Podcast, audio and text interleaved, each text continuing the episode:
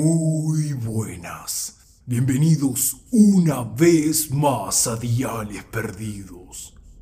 El mes de febrero, el canal estuvo repleto de relatos e historias sobre licántropos.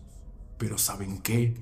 Febrero aún no termina y tengo para ustedes tres registros reales de tiempos de la Inquisición acerca de hombres lobo.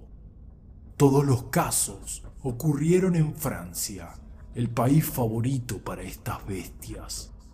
Y quédate hasta el final, porque te voy a contar acerca de la niña lobo de Champagne. Así que espero que ya estés listo, con los auriculares bien puestos. Y si no es así, dale, apúrate, porque este dial ya empezó. El primer caso es conocido como el hombre lobo de Angers.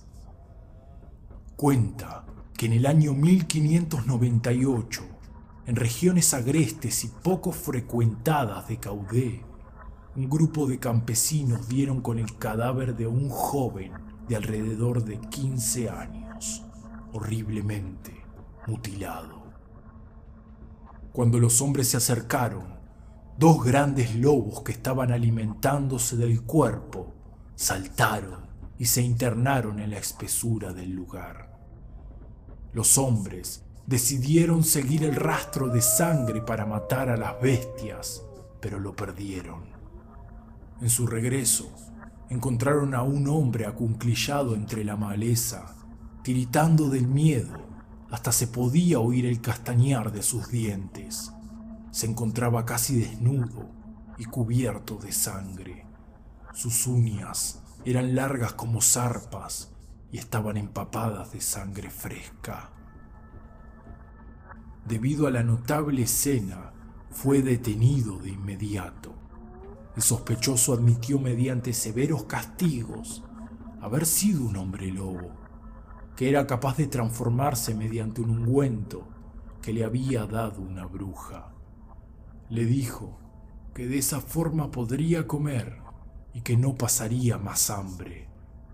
También reveló que estaba en compañía de su hermano y siempre se excusaba diciendo que eran pobres y que pasaban mucha hambre. Este sospechoso, llamado Raulet, fue culpado por haber asesinado bajo la forma de lobo a decenas de niños y mujeres y comer sus carnes. Lo condenaron a muerte por asesinato, por licantropía y canibalismo. No obstante, gracias a una apelación del Parlamento de París, Roulet fue recluido a un asilo para locos durante dos años, puesto que las autoridades parisinas juzgaron que su confesión era poco confiable en razón de su debilidad mental. El segundo caso es conocido como los hermanos Lobo. Pernet Gandilón era una muchacha pobre que recorría las regiones de Jurá en cuatro patas.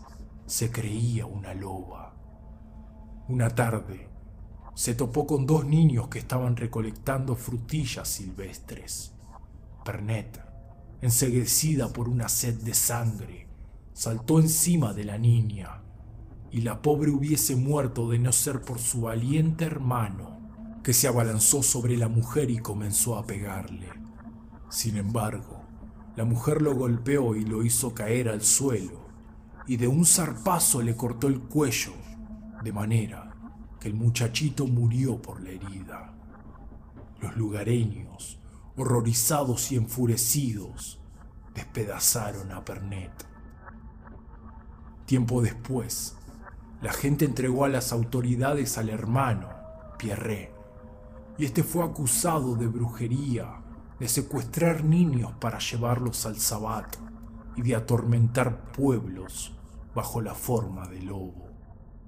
Henri Boguet, un famoso inquisidor, aseguró que el ungüento que usaban los hermanos Gandilón para transformarse en hombres lobo les había sido entregado por el mismo diablo si quieren manipular a un pueblo, les recomiendo que lo hagan mediante el miedo. Pero nada, sigamos, no nos desviemos. Pierre fue ahorcado y luego quemado. Y concluimos con el tercer caso, la niña lobo de Champagne. En 1731, en un jardín de Sogny, Francia, fue encontrada una muchacha de piel oscura robando comida. Descalza y casi desnuda, solo se encontraba cubierta con pieles.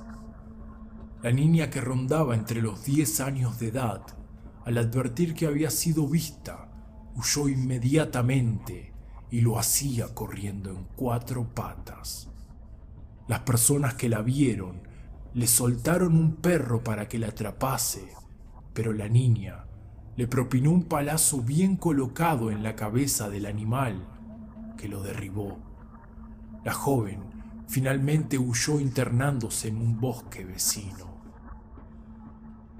Alertado por la gente, el noble de Sogni, de Pinay, ordenó su captura, que finalmente se produjo cuando una mujer del pueblo la encontró en el bosque por casualidad. Le ofreció agua y carne de anguila para ganarse su confianza y lo consiguió. La muchacha, una vez capturada, fue internada en las propiedades del noble de Pinay. Se dieron cuenta que al ofrecerle comida la niña tenía una particular preferencia por la carne y un gusto especial por la sangre. Una y otra vez descabezaba los conejos y pollos, a los que luego de quitarles el pellejo y las plumas, se los comía crudo ante el espanto de todos. La joven fue bañada y examinada en detalle, y al cabo de varios baños se descubrió que era de piel blanca. Tenía los dedos pulgares extremadamente largos y llevaba unas uñas muy largas y filosas que posteriormente le fueron cortadas.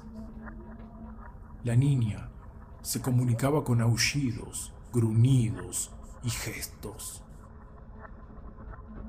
Escapó varias veces, sí, pero siempre fue recapturada hasta que finalmente, gracias a la cooperación del obispo de Chalons y del intendente de Champagne, fue bautizada como María Angélica Memier Leblanc.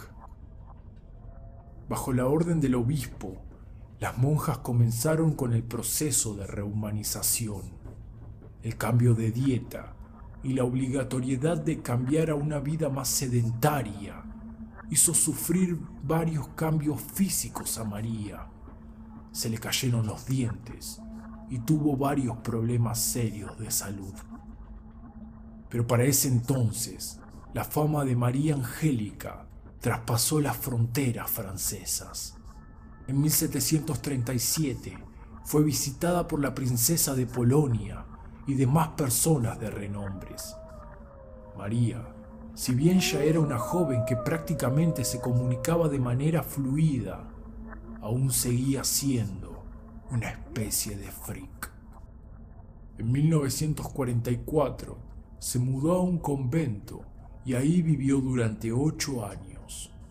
Luego, tras la muerte de su benefactor, que por ese entonces era el duque de Orleans, María Angélica tuvo que vivir en varias casas de pensión a pesar de haber sido motivo de extrema curiosidad, al punto de ser objeto de numerosos artículos y libros. María Angélica murió en la pobreza, olvidada por todos, alrededor de los 50 años. ¿Y qué te parecieron estos tres registros? La verdad que impactantes, ¿no? Por favor, compartí estos relatos con algún familiar o amigo. Déjame un buen like si el video te gustó. Y claro, no te olvides de suscribir. Así muy pronto te estaré contactando en otro. Y el perdido.